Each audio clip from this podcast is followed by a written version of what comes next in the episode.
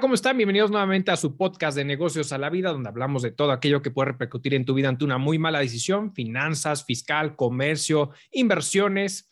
Mi estimado amigo Raúl, hoy traemos dos temas bastante buenos, ¿no? Traemos el tema de AMLO eh, visitando Washington como un tema bastante interesante y, ¿por qué no?, la paridad euro-dólar.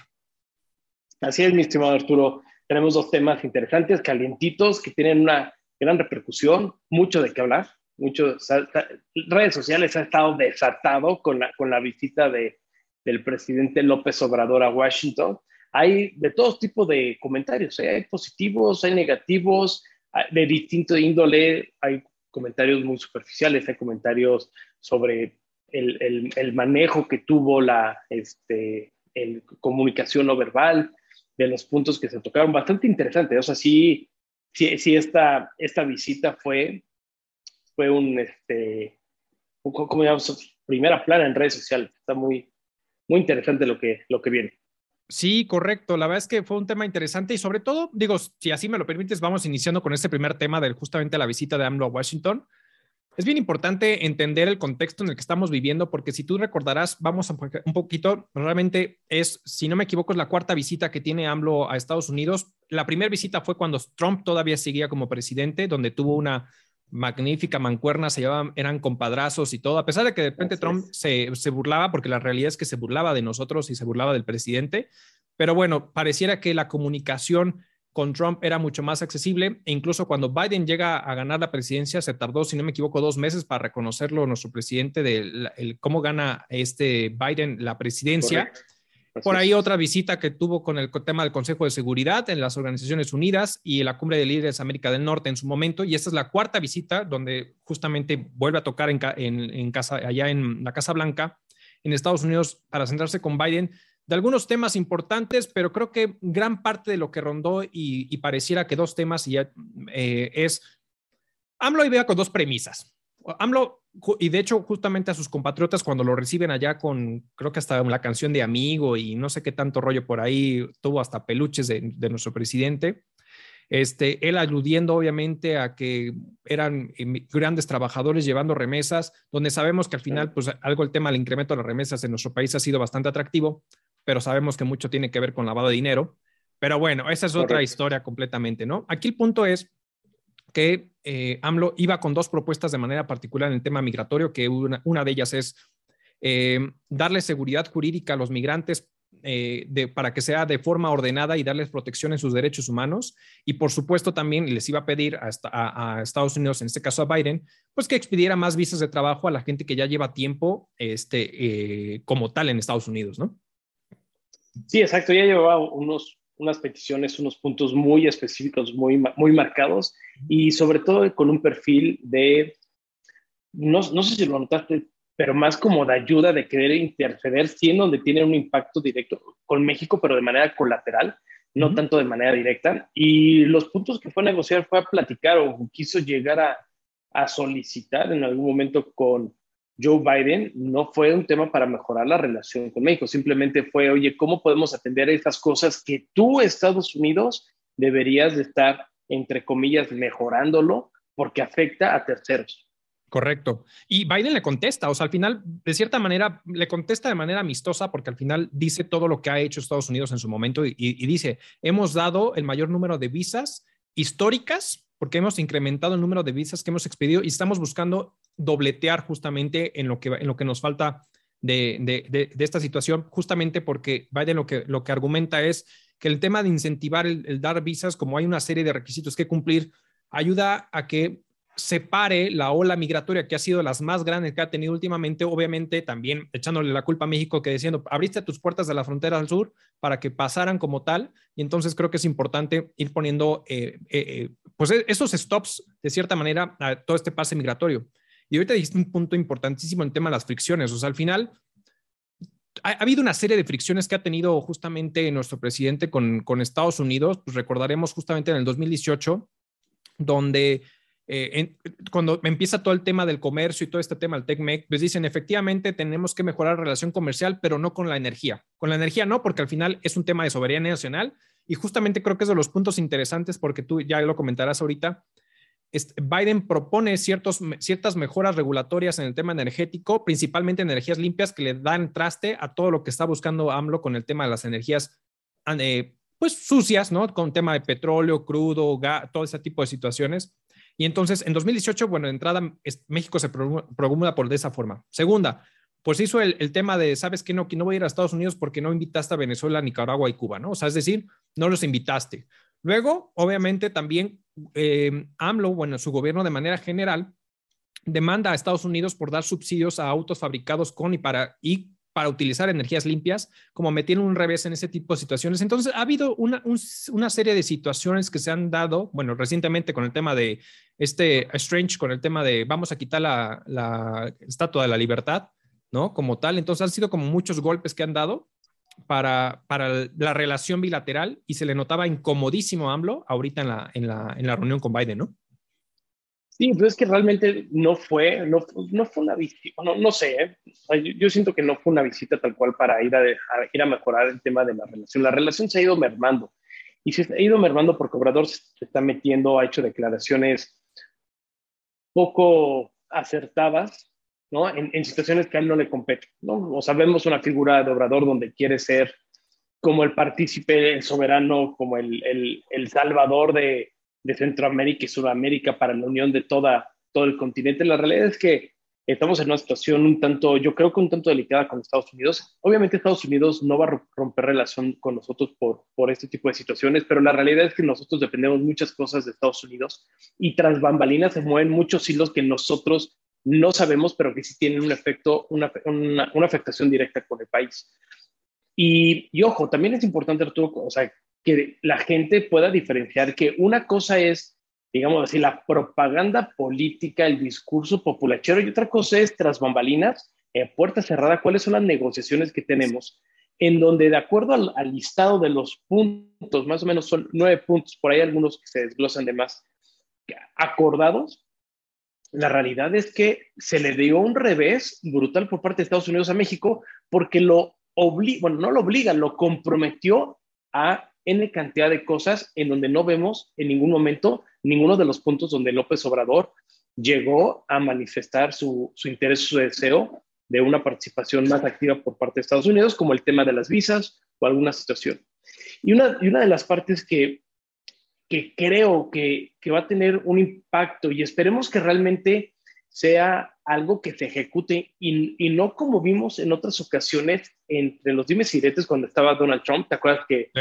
Vamos a hacer esto y no se hace y ahí nada más jugaban a ver quién, a ver quién la podía verdad más, quién, sí. quién, podía más. Uh -huh. Pero aquí uno de los puntos que, que tocaron con las puertas cerradas es el tema del ca cambio climático, en donde Estados Unidos acuerda con México que van a tener una cooperación para desarrollar un plan para la implementación para eliminar la quema y venteo de la este, de rutina en las operaciones de petróleo y gas en tierra y mar.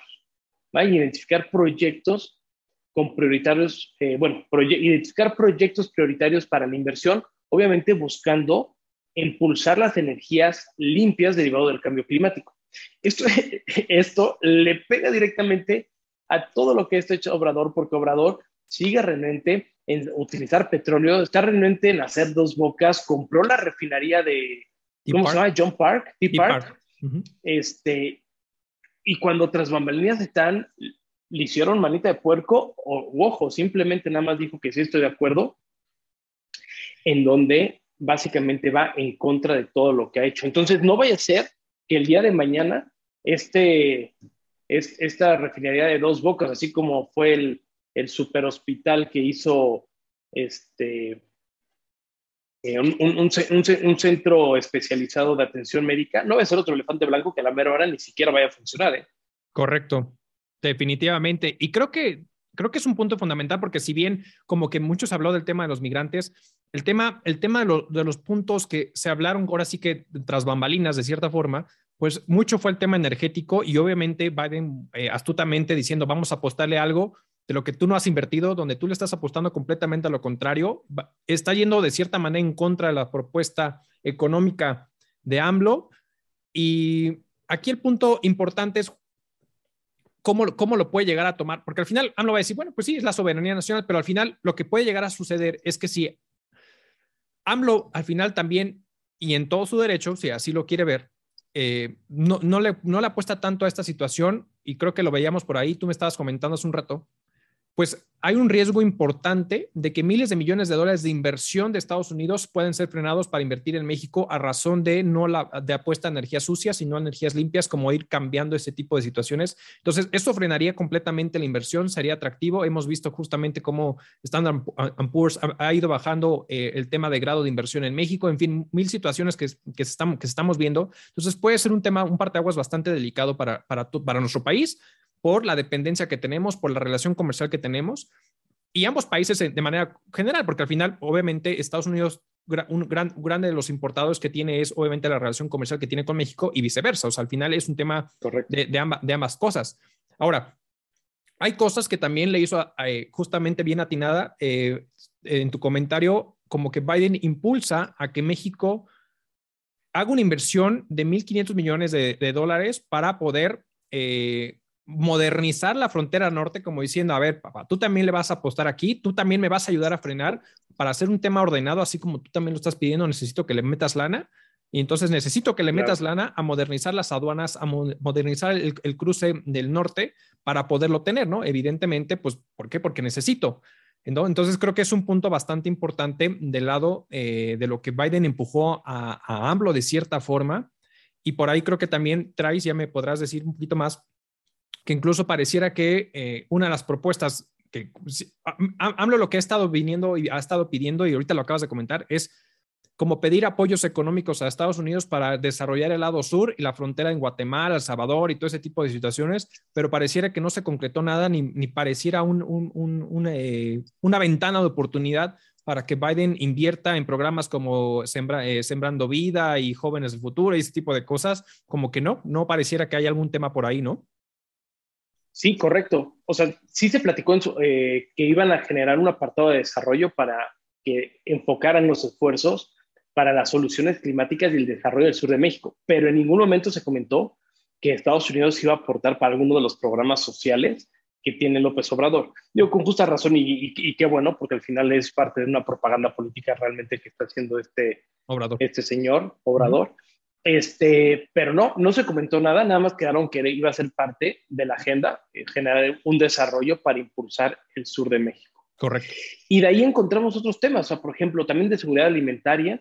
Este, México se comprometió a comprar 20 mil toneladas de leche en polvo para ayudar a familias mexicanas en situaciones complicadas y que se encuentren en, en comunidades rurales o urbanas Iba también a estarle comprando a Estados Unidos más de un millón de toneladas de fertilizantes para distribuir a los agricultores en territorio nacional. Digamos que de algún modo es, es, es, chistoso, ¿no? O posiblemente muy inteligente por parte de, de Biden porque es decir, oye, sí te ayudo, pero cómprame. Exacto, claro.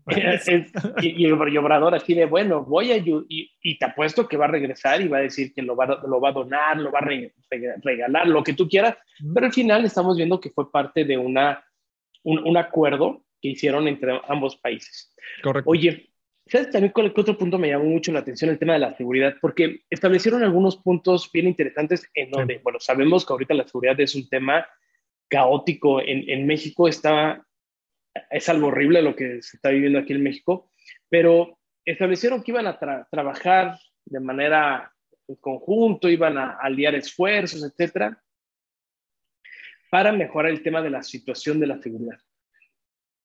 Sacaron varios temas, ¿no? Va varios puntos, pero hay, hay un apartado en donde, bueno, un comentario que hicieron que me llamó la atención que dice, uno de los mensajes que, que, dieron en la, en la, plática es que se va a tener que cooperar ¿okay? en materia de seguridad y, ojo, eh, reparar la falta de confianza que existen entre las distintas agencias de seguridad entre México y Estados Unidos. Pues es que México expulsó a la DEA. Prácticamente. Entonces Estados Unidos dijo, a ver, no, papá, ¿no? Porque me está afectando a mí, necesito que volvamos a tener esta relación de seguridad. Y es algo bastante fuerte e interesante, ¿eh? Sí, sí, la verdad, porque acuérdate cuando salió la, la, que la, no sé qué es vicedirector, vicepresidenta directora, no me acuerdo. No, no, la de la DEA. Ah, ya, ya, ya. Salió un comunicado en donde fue de, oye, este, le hablo a Pedro para que escuche Juan, en donde abiertamente amenazó de, oye, no lo vamos a permitir. Correcto. ¿no? vamos a permitir que el crimen organizado avance, el tema que utilices eh, dinero de, ilícito para campañas políticas, etc. Entonces, creo que es un punto bastante interesante. Ojalá que realmente hagan una buena sinergia, sin pensando ya en el interés tanto político y económico, sino el tema social, porque la realidad es que en México, digo, Estados Unidos no, eh, se, pinta solo, tiene sus problemas, pero México se ha vuelto en una ola de, de violencia, de crimen muy, muy grande que creo que se le está saliendo la mano al presidente. Definitivamente, definitivamente contigo.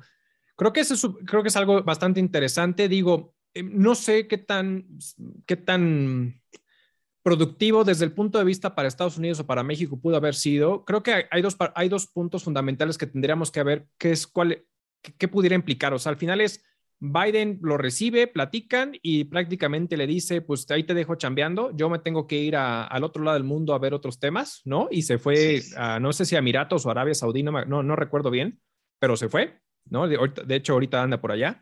Y, y, esto aunado a la posible reunión, que, bueno, no la, posible, la reunión que, que, se está vinculando a tener en noviembre en nuestro país con, con Canadá y Estados Unidos para temas de revisión del TECMEC, porque pues, hemos visto que hay que si bien es un, un, medio importante, al parecer han tenido los tres países de manera particular conflictos en el tema de la implementación del TECMEC. Entonces, pues vamos a ver justamente con esta ida de, de, de México a, Washington, pues estas, estas dos posibles directrices de Biden decir, bueno, pues ahí te dejo chambeando, con permiso me tengo que ir y ver si en un momento dado, ahora en noviembre, cómo se puede replantear o qué es lo que pudieran esperar justamente estos, eh, pues ahora sí que estos tres países al momento de ver algunos puntos finos, ¿no?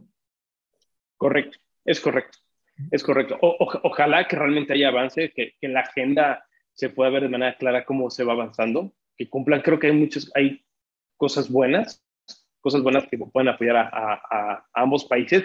Me hubiera gustado que fuera más robusta, creo que se quedaron como en temas muy laxos, muy, laxos pero bueno, esperemos, hay, hay que recobrar el tema de la, de la confianza de la relación entre ambas partes, que está, está rasposa. Está ríspida, exactamente. Sí, exactamente. Entonces, pues bueno, a ver, a ver qué sucede. Exactamente. Pues vámonos con el segundo tema que tiene que ver un poquito también con Estados Unidos. Eh, y es el tema de cómo se está fortaleciendo el dólar frente a las demás monedas por todos los problemas que hay alrededor. Y, y ojo, o sea, ya tenía rato pero rato que no veíamos una paridad de, de, un dólar ah, frente al euro. Digo, se, terminó cerrando en 1.004, pero al final rondó entre el mínimo de 1 y el, mini, y el máximo de 1.008 eh, frente al euro, pero incluso se estima que pudiera llegar a bajar hasta el punto 99 euros por, por un dólar, ¿no? O sea, pareciera que se está fortaleciendo el, el dólar. Obviamente todo esto porque otro, otro factor impresionante es el nivel de inflación con el que cierra Estados Unidos en, eh, en junio. Brutal, o sea, 9.1%. No se había visto una inflación tan alta desde 1981. Entonces, está altísima. y ahorita la Fed ya dijo, voy a apretar, no voy a rescatar Wall Street, voy a apretar, voy a, y todos los bancos centrales a nivel ya mundial como que están siendo muy rudos de decir, tenemos que apretar, tenemos que eh, buscar no desacelerar y todo este tema, situación económico. Y entonces lo que está haciendo justamente Estados Unidos, y lo hemos comentado en episodios anteriores, necesitamos fortalecer el dólar porque no podemos permitir que esto caiga. Ya después tú vas a ir a, vas a preferir a comprar eh, ropa de moda a Europa que a Estados Unidos porque se va a salir más barata.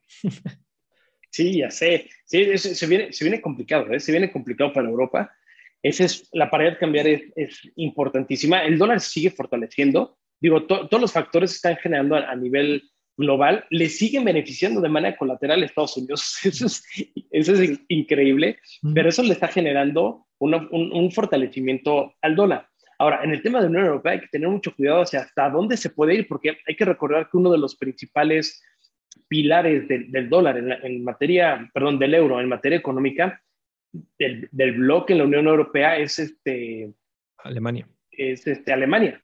Y Alemania ahorita está pasando en una crisis brutal de energía. Lo platicábamos hace una semana, les quedan dos meses cuando más de, de energía de, gas para poder suministrar a las industrias, posiblemente el tema de las, eh, de las familias, del consumo este, familiar o este, personal, todavía tenga un poquito más, pero el tema de industrias tiene máximo hasta dos meses y salió hace poco, eh, hace poco estoy diciendo hace dos días, en donde va a haber un paro programado por parte de Rusia. Sí. En la, en la parte de, todo el suministro, porque era un paro ya programado, ¿eh? O sea, antes de que fuera todo el tema de la, de, la guerra y todo eso, un paro programado para el mantenimiento. Y aquí muchos lo que dicen es, ¿y qué va a pasar? O sea, ¿qué va a pasar? Si lo va a abrir, lo van a retener hasta que empiecen a pagar en, en rubros, este, rublos, perdón. ¿Qué, ¿Qué va a pasar? Ahí, y ahí ahora sí ahora sí, otra vez, ¿qué va a pasar con todo en la Unión Europea? Porque el brazo, el, brazo fuerte económico, este, Alemania, Alemania. está tamaleándose. Ojo, Gran Bretaña ya no está. Ellos ya salieron. ¿Qué puedes decir de Francia o de España o de Black? La realidad es que tiene una economía, pero no tan robusta como para mantener o, sostener, yo creo, toda parte de la, Unión Europea o la fuerza para, para la moneda. Correcto, correcto. La verdad es que es un tema eh, muy fuerte y que todo, y todo esto está generando una presión. Ojo, aquí el punto interesante es que todo esto está generando una presión bastante dura contra el peso mexicano. O sea, al final es el, eh, eh, México, dentro de las políticas económicas que está tomando justamente el Banco de México, nuestro Banco Central, pues está ayudando obviamente a subir tasas de interés y todo este tipo de situaciones. Pues es ayudar a, a, a impactar la inflación y también como para poder ir viendo que esa, esa presión del dólar no se dispare, porque ha venido ejerciendo presión y se espera que justamente en estos días eh, o, hoy incluso, hoy miércoles que estamos grabando, pues pueda, pueda estar rondando el peso mexicano a un, un, tope máximo de 21, ya, o sea, ya rompiendo el techo de los 21, de los 21 pesos por el dólar. Entonces, esto está generando presión muy importante, las tasas de interés van, a seguir subiendo, incluso en el mercado de Estados Unidos ya dijeron que eh, está bajando, bajó justamente el 1.7% de créditos que está solicitando la gente para poder adquirir viviendas, pues es que están carísimas, las, tasas de interés están tan brutalmente caras. Ahora, un punto importante que creo que ayudó hasta cierto punto a que no expandiera esto todavía más fuerte es que por fin China liberó en junio las fronteras de Shanghái, entonces nuevamente como que se restableció ese flujo económico, todos los paros que teníamos ahí justamente con el tema pues aduanal por parte de Shanghái, que sabíamos que es de las aduanas más importantes de China, donde realmente representa gran, gran porcentaje de la flota eh, para todo el comercio exterior de, ese país entonces ayudando un poquito. Entonces, esto, esto justamente esta decisión de China y esta situación ayudó a que yo creo que no se salía todavía más de control esta situación económica y que obviamente generaran estragos e impactos económicos mucho más fuertes en todos nosotros, en todos los mexicanos, en todo el mundo. Y, y pues es lo que estamos esperando. Yo creo que aquí uno de los puntos interesantes para todos nosotros es por seamos conscientes de cómo nos estamos manejando en cuanto a apalancamientos, en cuanto a financiamientos, porque esto va a estar bastante duro y yo, yo creo que yo veo problema y, ojalá y estén tomando medidas. Las empresas, las, eh, todos esos sectores económicos que tienen financiamientos, tienen pasivos en, en, paridad, van, eh, pues con moneda extranjera y a lo mejor con dólar principalmente, que es lo que más maneja, un impacto importante económico que puede llegar a generar en, tanto a nivel país en la deuda externa que podemos tener, como a nivel empresa privada, pues todas las pasivos que pueden llegar a tener un impacto brutal si no controlan situaciones. Creo que es bien importante que lo tengan en consideración. Sí, correcto, ¿no? Completamente de acuerdo. Y aparte, apenas estamos viendo la punta del iceberg, o sea, todavía, todavía yo considero que no, no se vienen los problemas graves, apenas se están empezando a venir qué es lo que hay.